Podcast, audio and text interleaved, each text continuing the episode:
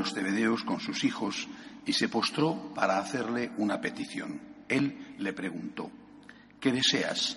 Ella contestó, ordena que estos dos hijos míos se sienten en tu reino, uno a tu derecha y el otro a tu izquierda. Pero Jesús replicó, no sabéis lo que pedís. ¿Sois capaces de beber el cáliz que yo he de beber? Contestaron, lo somos. Él les dijo, mi cáliz lo beberéis.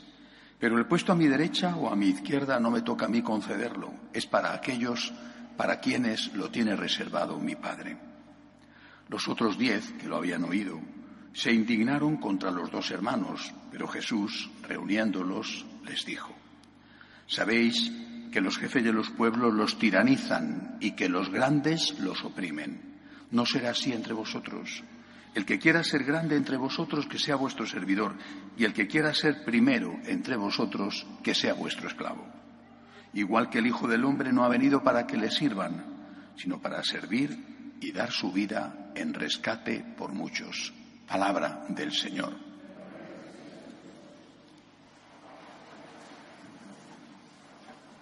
Celebramos hoy esta solemnidad de Santiago Apóstol, patrono de España, en un momento tan difícil para España que en este instante, sinceramente, no creo que nadie sepa si va a haber gobierno o no va a haber gobierno, si va a haber nuevas elecciones o no.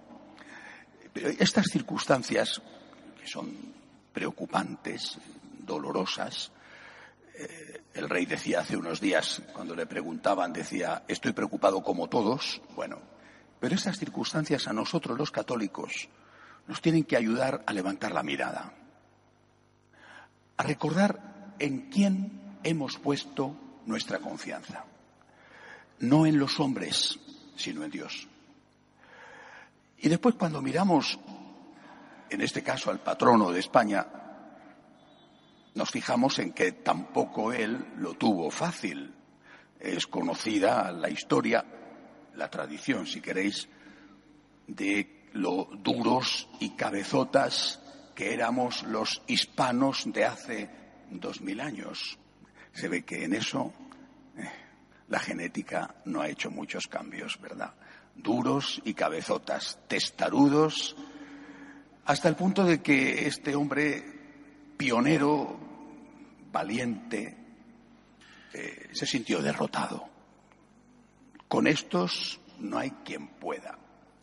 No hay nada que hacer de la tierra de la Hispania romana, no hay nada que hacer. Y tan derrotado y desalentado estaba que decidió regresar. Había sido el pionero, el primero de los apóstoles en salir fuera de Israel. Aún no había llegado la persecución, aún seguramente no habían matado a San Esteban, el primer mártir. Santiago fue el primer mártir de los apóstoles, pero antes ya habían matado al diácono Esteban decidió regresar.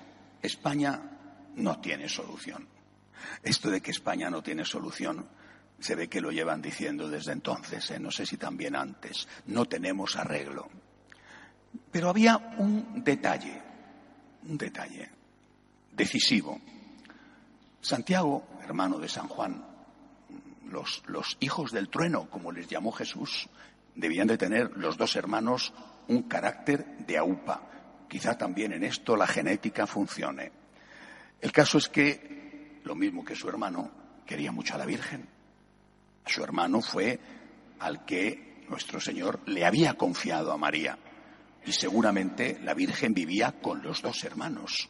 Es posible que viviera también con algún otro apóstol o hasta es posible que viviera con Lázaro, con Marta y María en Betania. Pero vivía con San Juan y muy probablemente también vivía con Santiago. Este fue el detalle.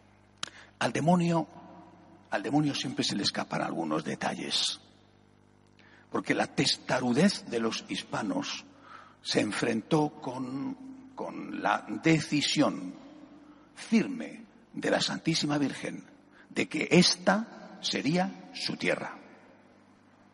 Así la llamó San Juan Pablo II cuando la visitó por primera vez, España, tierra de María. Esta sería su tierra. Esta sería su propiedad, esta sería su herencia, esta es su tierra. Y por eso la Virgen se le apareció a este hombre, repito, valiente, animoso, pero cansado, derrotado, y le dijo, pero es que no has contado conmigo. Ahora tienes que volver a empezar. Pero ahora háblales, por supuesto, de quien has hablado antes, de nuestro Señor Jesucristo, de mi Hijo, le dijo la Virgen. Pero háblales también de mí. Háblales de mí. Háblales del amor de una madre. Y estos hispanos romanos o todavía celtas en el norte, celtíberos en el centro, íberos eh, en el sur, eh, que habían resistido la apelación de Dios, no se resistieron a la apelación de María. Es muy interesante esto porque cuando mm, cinco siglos más tarde, o eh, quince siglos más tarde, cuando la Virgen se aparece en, México con aquella advocación conocida como de Guadalupe, ocurrió prácticamente lo mismo. Los aztecas, los, eh, sobre todo los que poblaban el Valle de México, que eran los aztecas, eran muy reacios a la fe, pero cuando se aparece la Virgen a San Juan Diego, las conversiones fueron multitudinarias. La puerta que no habría Dios, la abrió la Madre de Dios. Y, no solamente en ese momento, sino recuerdo, por ejemplo, las historias de los primeros cristianos en Japón, cuando empieza la terrible persecución que desata el emperador y los samuráis contra los cristianos, la mayoría de los cuales eran humildes pescadores, les obligaban, para saber si eran cristianos o no, a pisar el crucifijo. Y aquella gente con miedo, el martirio que sufrían era espantoso, pisaban el crucifijo. Pero se dieron cuenta los perseguidores de que pisar el crucifijo no significaba mucho y que seguían siendo cristianos, que no valía. Y entonces le pusieron una imagen de la Virgen y ninguno quiso pisarla.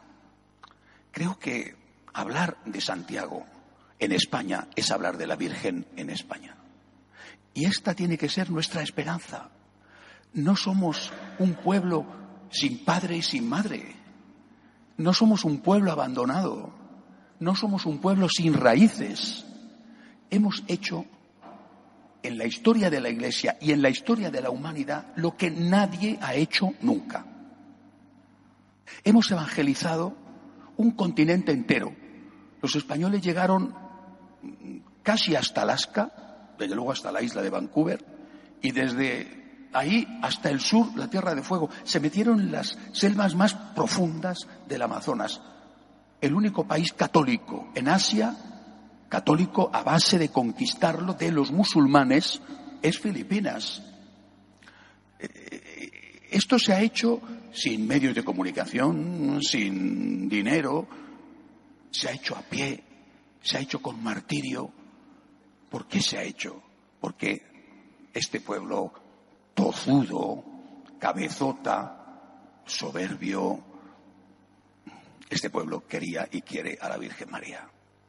Y yo creo que esa tiene que ser nuestra reflexión para este día de hoy difícil, donde, repito, no sabemos si vamos a tener gobierno o nuevas elecciones, están tirándose los trastos a la cabeza los que eran amigos preferentes, qué cosas, qué cosas tenemos que ver. Bueno, pero este pueblo tiene padre y tiene madre. Dios es nuestro padre y la Virgen es nuestra madre. Este pueblo tiene solución mientras no nos olvidemos del Señor y de la Virgen María. Son nuestras raíces. En ellos hemos puesto nuestra esperanza. Imitemos a nuestro patrono en la valentía, en no tener miedo, en no tener miedo, en salir a la calle a proclamar nuestra fe. Recordemos aquello que nos dijo San Juan Pablo II cuando vino a España.